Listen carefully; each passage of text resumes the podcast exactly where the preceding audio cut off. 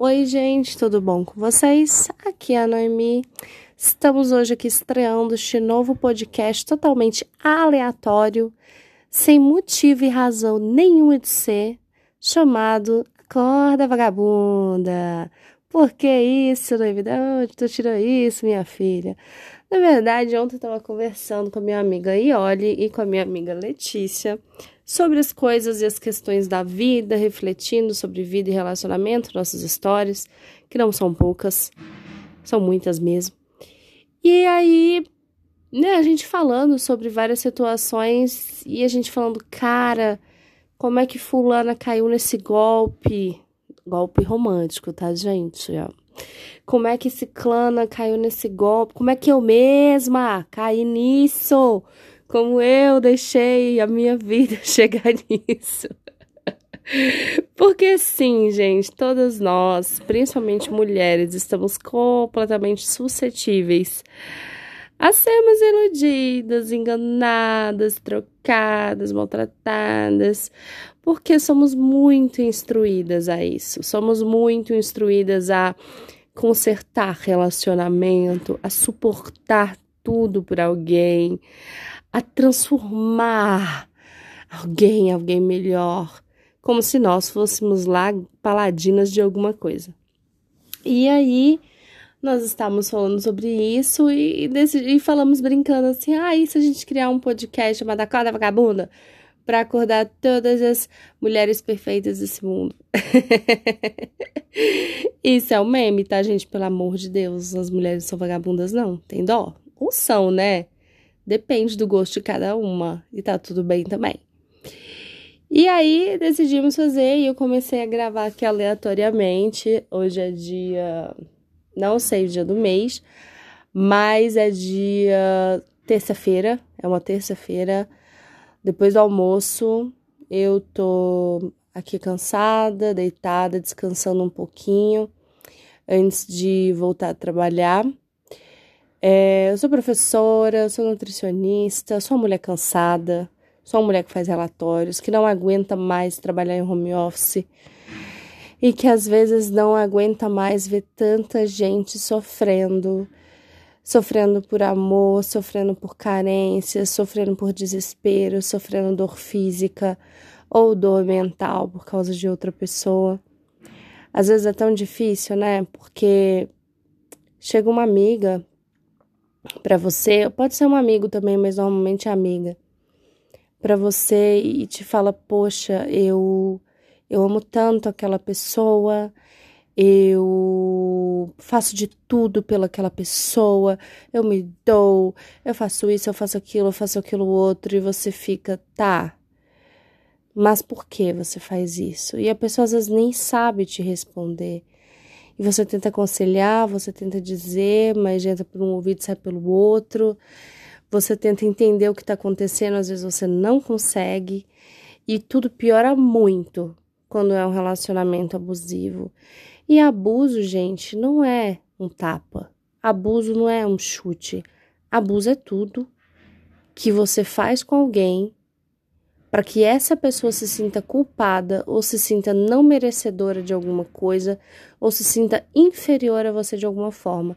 E abuso ele pode ser cometido de várias formas e de várias pessoas para várias pessoas. Por um exemplo, de um chefe para um funcionário, de um amigo para o outro, dos pais para os filhos, dos filhos para os pais e relacionamentos amorosos também. Há uma grande quantidade né, avassaladora de casos de abuso psicológico de homens para com mulheres, mas pela socialização das mulheres que acabam caindo mais nesse tipo de golpe, por assim dizer. Só que chega um ponto da nossa vida que nós escolhemos algumas situações, não necessariamente no ponto, ah, eu quero sofrer. Não, não é isso que eu tô falando. É, é muito importante pra gente enquanto pessoa, tratar a nossa mente assim como tratamos o nosso corpo. O que, que você quer dizer com isso? Por um exemplo, se eu quebro a perna, eu vou aonde? Eu vou no oftalmo? Eu vou no cardiologista ou vou ortopedista? Entende? Se eu não estou bem mentalmente, Tem razão de eu ficar negando isso, ou tapando o sol com a peneira, ou achando que alguém vai me salvar disso? Ai, meu namorado vai me salvar da depressão, ou meu namorado, enfim, vai me curar, ou o amor dos meus pais me. Não, gente. Quando nós estamos em sofrimento psíquico, é importante entendermos que existe um profissional para isso. Ah, Noemi, mas o primo do irmão do meu tio foi num, num profissional da, da saúde mental, seja ele psiquiatra ou psicólogo, e foi péssimo atendido, foi horrível. Gente, profissionais ruins existem em qualquer área, em qualquer lugar. Não é por isso que a gente vai deixar de ir no médico para resolver qualquer situação que a gente tenha fisicamente, né? Se você tem um problema físico, mesmo sabendo que existem profissionais ruins, você vai procurar até você achar um bom. Por que, que com a doença mental ou com sofrimento mental, porque às vezes não é doença, é sofrimento, você não vai procurar porque você fica apegado a esse tipo de preconceito? Por quê? Por que, que quando você não tá bem, você percebe que você não tá bem, você se recusa? Eu entendo, porque eu vou falar para vocês. Eu sou uma pessoa que tenho alguns traumas da minha vida mesmo. E por muito tempo eu os neguei. E eles refletiram completamente na minha vida adulta. Total e completamente. Na minha vida de trabalho, de socialização, entre outras coisas. Só que eu não percebia de fato. Eu sentia que tinha algo, mas eu não realmente percebia. E no início, quando, né, depois de situações ruins que eu passei na minha vida, muito ruins, na verdade, e que eu comecei a perceber o quanto aquilo me prejudicava, eu sabia que eu tinha que procurar o psicólogo e o psiquiátrica. O psiquiátrica é ótimo, né? O psiquiatra por quê? Porque eu estava em sofrimento tão grande que eu precisava de ajuda medicamentosa também. Só que eu me recusava, porque na minha cabeça, procurar ajuda era dizer que eu estava louca. Era dizer que eu não conseguia controlar a minha própria mente. Mas de fato, quem controla a própria mente? A gente não controla nada. A gente se esforça para fazer o melhor possível com o que a gente tem. Mas existem coisas que estão além da nossa compreensão. Principalmente traumas da infância ou coisas do tipo que influenciam e você nem percebe. E aí eu percebo muito isso. As pessoas muitas vezes podem resolver o seu problema, que pode ser dificuldade de socialização, ou pode ser necessidade de alguém na sua vida para te controlar, né? se envolver com pessoas controladoras, por qualquer trauma da infância ou qualquer questão que seja. E acabam não procurando ajuda por vergonha, por medo, por receio, ou com medo de enfrentar os seus próprios demônios, porque querendo ou não é muito difícil olhar para dentro, não é fácil. Existem momentos da terapia em que eu saio completamente calma e existem momentos que eu saio chorando, ou não necessariamente na terapia, às vezes na terapia, mas é raro. Mas assim, tem gente que chora muito, tem gente que chora pouco, varia muito, tá, gente? Mas existem momentos que eu saio com raiva no sentido de mim mesma, né? E pensando, nossa, como eu me deixei enganar, como eu passei por isso, por quê e tal. E você sai nervoso com você mesmo. E é difícil enfrentar os nossos próprios demônios, sabe? Olhar para dentro. Então é óbvio que a gente vai ter resistência em procurar esse tipo de ajuda. Mas sem essa ajuda, eu garanto a vocês, eu não teria conquistado a metade do que eu conquistei até agora. E assim, não que eu tenha conquistado o império, não é isso, gente. Quando eu falo conquistar até agora, é conquistar na minha vida como um todo. Eu conquistei paz de espírito, eu conquistei tranquilidade, eu me sinto hoje eu mesma.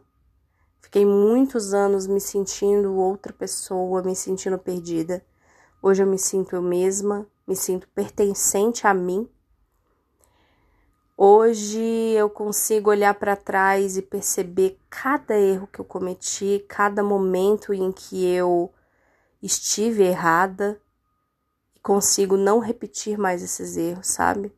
E não é fácil, não é fácil, não é fácil você falar, beleza, essa pessoa foi abusiva comigo, mas aqui eu podia ter tomado uma atitude. Aqui eu podia ter feito diferente. Não é fácil, sabe? Não é fácil ver que você também errou. Ver que você, obviamente, não na mesma escala, tá, gente? Existem escalas de erros. Mas eu penso que se a gente fosse mais treinado mais preparado para certas situações. E se tivéssemos apoio desde a infância psicológico, isso eu digo assim, dentro da escola. Peraí um minuto. Uma tosse. isso eu digo dentro da escola, dentro, dentro da sociedade como um todo. Se fôssemos incentivados a tratar da nossa saúde mental desde muito novos, apesar de que hoje em dia isso é um pouco mais presente, mas muito pouco ainda nós talvez não teríamos tantas questões a resolver aos 30 e aos 40, sabe? Eu vejo, não só por mim, mas várias pessoas aos 30, 40, 50 anos tendo questões tão simples para resolver até hoje, porque nunca conseguiu admitir certas coisas. Porque não é fácil. Não é fácil, sabe? É... Então, assim, voltando. Quando a gente olha pra gente mesmo, olha lá dentro da gente e trabalha isso, não só saber do problema, trabalhar o problema. E a gente vai se livrando de certas amarras, aprendemos a dar limite e aprendemos sobre o nosso limite. Eu vou falar por mim, tá? Por que, que às vezes eu pareço tão severa em relação às minhas opiniões, em relação a algumas situações. E eu sei até que eu já fui confundida. Já me chamaram de amarga, azeda, mal amada. Supuseram várias coisas sobre mim, simplesmente por eu dizer: gente, não deixe que uma pessoa maltrate vocês, não continue num relacionamento onde uma pessoa te maltrata. As pessoas acham que eu sou amarga por dizer isso porque eu não, não tenho meias palavras. Por quê? Por ter passado por certas situações e aprendido com elas, é como se um véu tivesse se rasgado para mim e eu conseguisse ver as coisas com uma clareza muito grande. Então me dá desespero. E quando eu digo desespero, é literalmente desespero. Quando eu vejo uma mulher passar por uma situação vexatória, ou passar por uma situação de sofrimento e não perceber e continuar sofrendo, sendo agredida verbalmente ou fisicamente ou de qualquer outra forma, e eu não posso fazer nada, porque ela ainda não consegue me ouvir. E isso me destrói por dentro e eu quero alertar e eu quero falar, e muitas vezes essa pessoa não vai ouvir. Situação de abuso psicológico, seja de qual tipo for, de para quem, para quem for, ela não necessariamente vai vir tão explícita assim, mas ela vai te destruindo ao longo dos anos, entende? Ela não vai começar com um grito. Ela nunca, nunca vai começar com um tapa ela vai começar com um pequeno ciúme estranho, com não fale com fulano ou com fulana. Por que que você está falando com essas pessoas? Essas pessoas não gostam de você, elas têm inveja. Elas te odeiam, elas são ruins para você. Vai começar primeiro com o isolamento. Sempre isola-se a vítima, por assim dizer. De alguma forma não necessariamente fisicamente, mas se isola. Deixa essa pessoa dependente do outro, entende? Completamente dependente do outro, emocionalmente. A pessoa passa a acreditar que aquele ser, de alguma forma, precisa ser salvo. Eu sei porque eu já pensei assim, tá? Precisa ser salvo de si mesmo. Ou que essa pessoa tem obrigação de estar ali por ter escolhido em algum momento estar ali. Que essa pessoa não tem o direito de sair. Entende isso? E eu olho para essas situações e elas me doem muito. Porque você tenta avisar. E infelizmente, muitas vezes você não é escutado. E quando eu falo você tenta avisar, não sou eu necessariamente. Eu já tive momentos que eu tentei avisar pessoas que não quiseram me ouvir, mas é a família que tenta avisar. Filha, essa pessoa não parece tão boa, filha. Toma cuidado, não vá por aí. Às vezes são amigos tentando lhe alertar. Fala, amiga, você acha que tá certo essa pessoa ter ciúme de você sair para tomar um sorvete com as suas amigas? Eu não acho isso muito normal. Não é normal que a pessoa controle a roupa que você usa, ou a maquiagem, ou o jeito que você fala, se expressa. Isso não é normal. Ah, mas é porque é conservador, é isso e é aquilo. Não. Pessoas é, conservadoras nos costumes, por assim dizer, não vão ser abusivas. Isso não existe. Uma coisa não tem nada a ver com a outra, até porque se uma pessoa é conservadora nos costumes, ela busca para matrimônio ou para relacionamento pessoas igualmente conservadoras. Agora, uma pessoa que se diz conservadora para justificar o seu abuso psicológico, busca uma pessoa que não é conservadora e quer mudar essa pessoa, ou seja, ela não é tão conservadora assim, tem algo de errado aí. Enfim, né? Tem hora que eu vou devagando e me perco. Então, quando um amigo tenta lhe alertar, um parente, um familiar, comece a escutar, comece a observar. Os sinais estão sempre lá. Por mais bobos que eles pareçam, eles estão sempre lá. E nós, mulheres, principalmente, aí serve para os homens também, temos que aprender a ver os sinais. Noemi, mas que sinais são esses? Porque, como eu disse, nada começa de uma vez. O primeiro sinal que eu vou dizer para vocês que identifica que um relacionamento está fadado ao fracasso ou ao abuso ou à toxicidade de ambos, tá? De ambos. O primeiro sinal é: essa pessoa trata bem você, mas trata familiares de forma agressiva. Esse é o primeiro sinal. Maltrata a mãe ou o pai ou os irmãos de alguma forma. Já liga uma lâmpada em cima da sua cabeça. Ah, mas é que a família não presta. Quem te disse isso? Ele? Ela? Cuidado, muito cuidado, tá? O segundo sinal: essa pessoa implica com pessoas à sua volta aparentemente sem motivo nenhum e nunca quer fazer amizade com as pessoas que você gosta e respeita. E sempre coloca como se você não soubesse escolher pessoas para estar à sua volta, como se você fosse burra ou burro. Isso também não é normal, tá? Um strike, dois strikes. Já é, essas são as principais, sabe? Tem que acender uma lâmpada muito grande na sua cabeça quando acontecem essas coisas. Porque a tendência é sempre piorar. Sempre. A terceira coisa que você deve observar. Essa pessoa não consegue ter amigos ou amigas que não seja por interesse. Isso é muito importante. Por exemplo, mulheres tendem a achar ruim quando um homem tem uma amiga ou algumas amigas. Mas eu digo uma coisa para vocês, mulheres.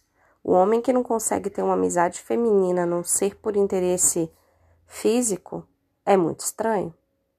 Quer dizer que ele vê como um objeto, tá?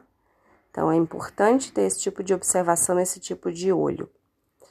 Quarta coisa a se olhar: como essa pessoa trata qualquer pessoa, qualquer pessoa no convívio, que não possa lhe trazer benefício algum. Exemplo: você saiu com um homem para jantar no restaurante ou com a mulher e essa pessoa tratou mal o garçom sem motivo nenhum, apesar de não ter motivo para tratar mal ninguém, mas ele não foi agredido primeiro, né? Porque pode acontecer às vezes do garçom agredir verbalmente, vai que tá num dia ruim, e essa pessoa foi lá se defender, não é esse o caso.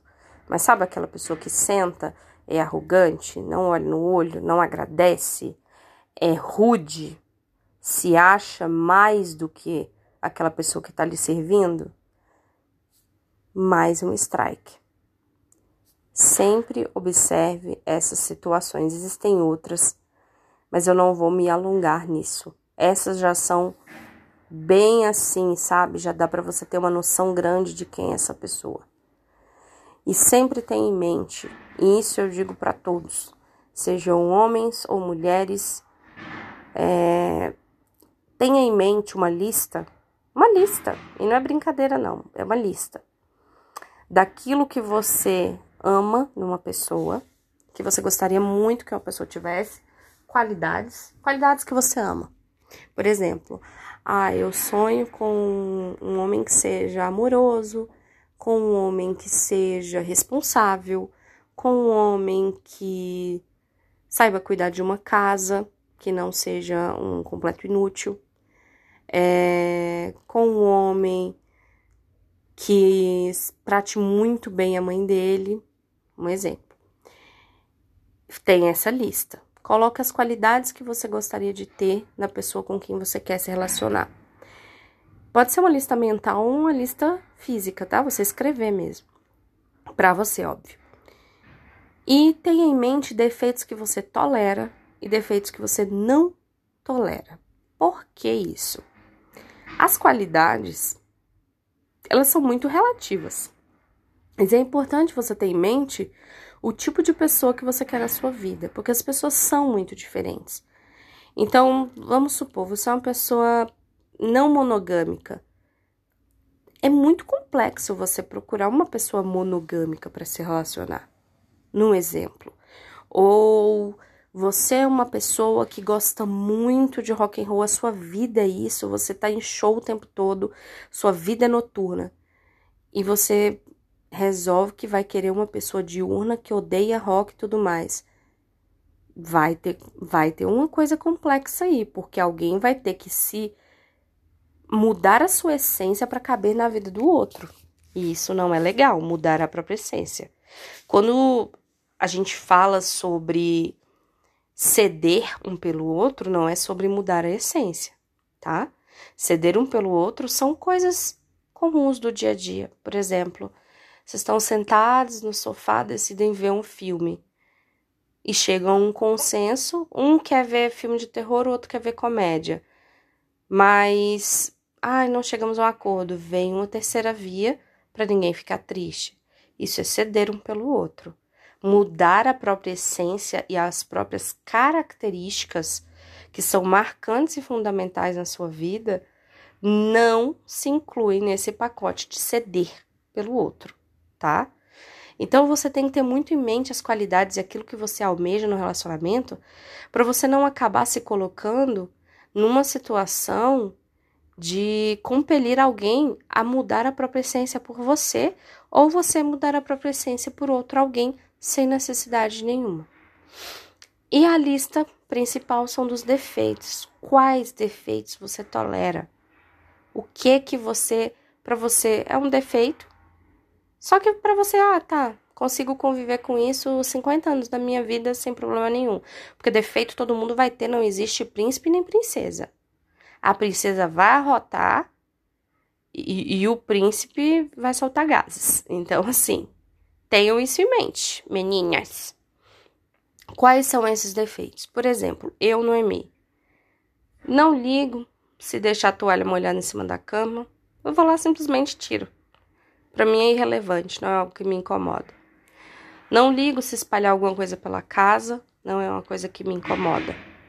E assim vão alguns, algumas questões, não é nem defeitos, são questões que para mim não incomoda.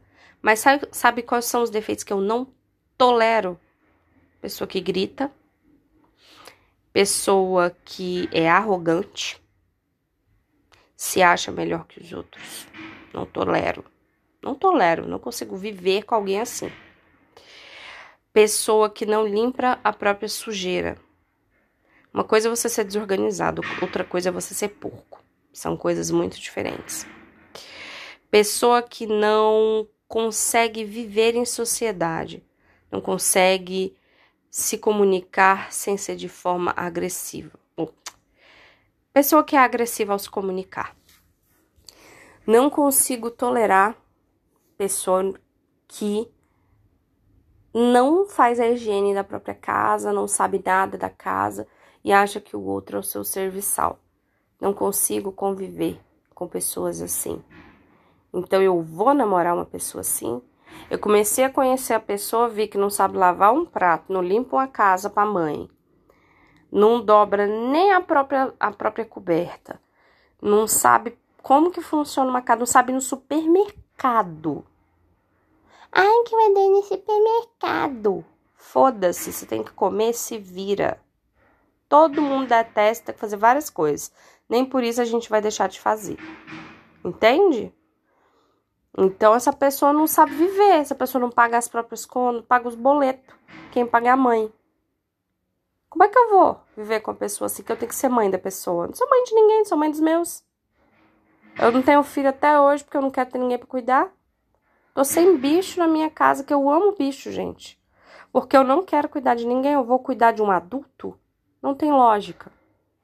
Então, para mim, isso aqui, ó, é imprescindível. Viu que a pessoa já não faz essas coisas e você não tolera? Você não acha que se você namorar, você vai ensinar. Você não acha que se você casar com essa pessoa e você vai ensinar, ela vai aprender, vai se tornar perfeita em relação a isso, não.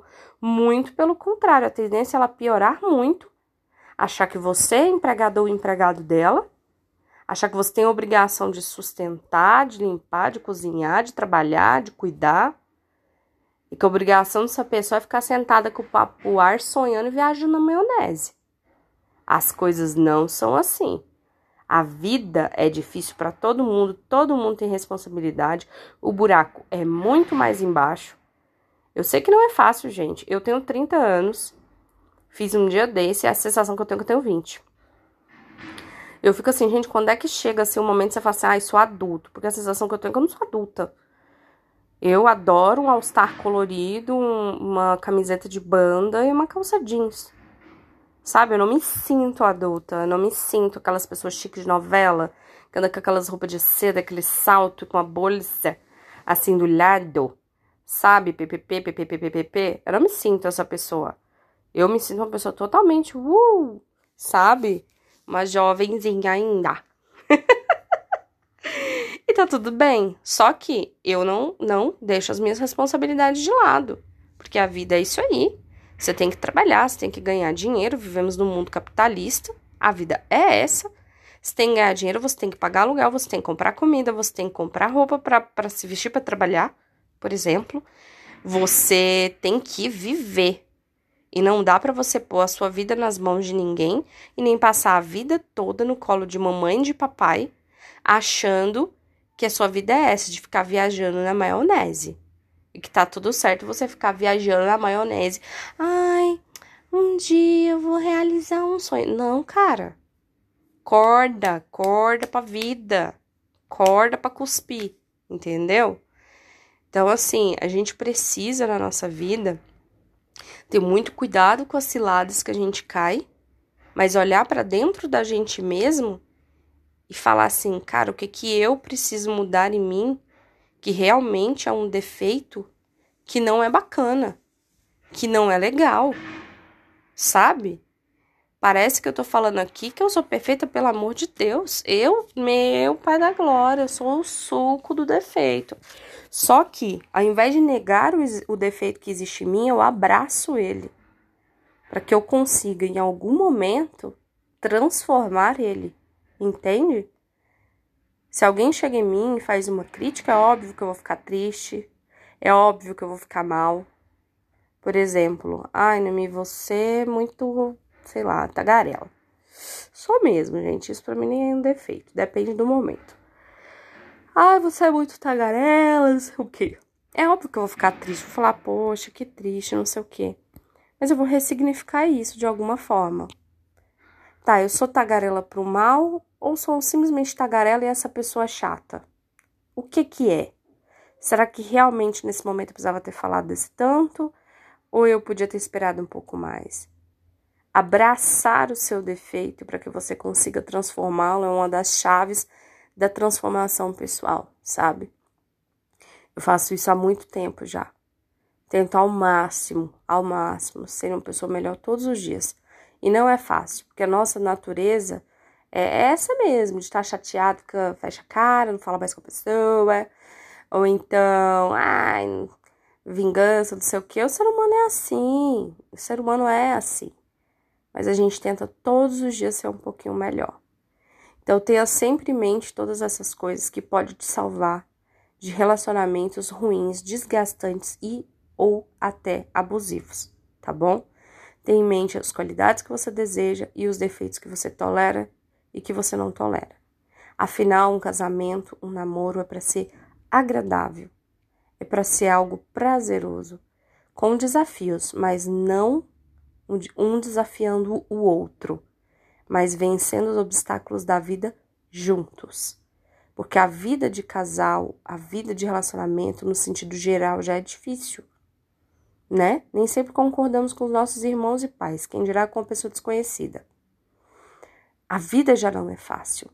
E se você tiver dentro de casa um inimigo, uma inimiga, uma pessoa que quer o seu mal, que quer te ver para baixo, ou quer ver você bem, mas não melhor do que ele ou ela, entende?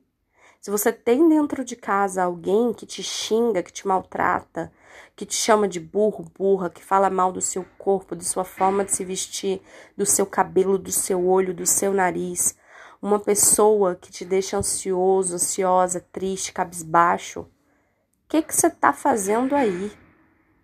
Corre para as colinas. Sai fora. Essa pessoa não merece você. E vamos supor que você é assim de volta. Ou seja, é tóxico de volta. Mas percebeu que isso é errado.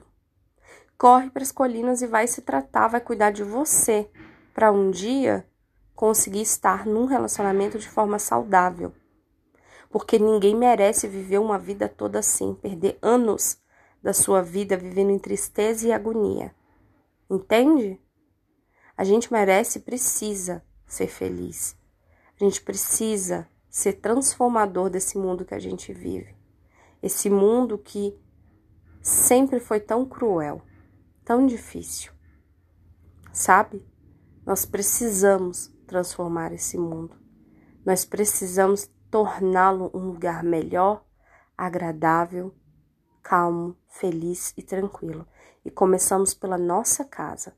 Se você trata o seu chefe bem, se você trata o seu amigo bem, a sua amiga bem, se você trata qualquer pessoa bem, mas a pessoa que mora com você, você trata mal, você está errando. Nós tratamos melhor os de dentro do que os de fora. Ou seja, nós temos que tratar todo mundo bem, mas melhor ainda quem mora com a gente. Porque é essa pessoa que está ali por você todos os dias. É essa pessoa. Então, se você se percebeu de alguma forma sendo tóxico, vá se cuidar, porque uma hora outra pessoa vai cansar. Se você se percebeu de alguma forma abusiva ou abusiva, Vá cuidar da sua saúde mental. Ninguém merece viver sob esse jugo. E se você se percebeu nesse tipo de relacionamento, que pode ou não estar sofrendo agressão física, além da agressão psicológica, pede ajuda, de verdade, e principalmente ajuda psicológica e psiquiátrica, para você conseguir se livrar das amarras, porque eu sei que não é fácil. Um grandíssimo beijo para vocês. Esse primeiro episódio chegou ao fim. Falamos aqui sobre relações tóxicas e abusivas e etc.